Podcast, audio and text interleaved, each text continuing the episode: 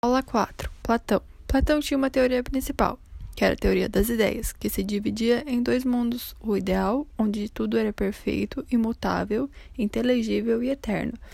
Já o mundo real, material, as coisas são imperfeitas, mutáveis, sensíveis e não são eternas, e podem ser compreendidas com os cinco sentidos.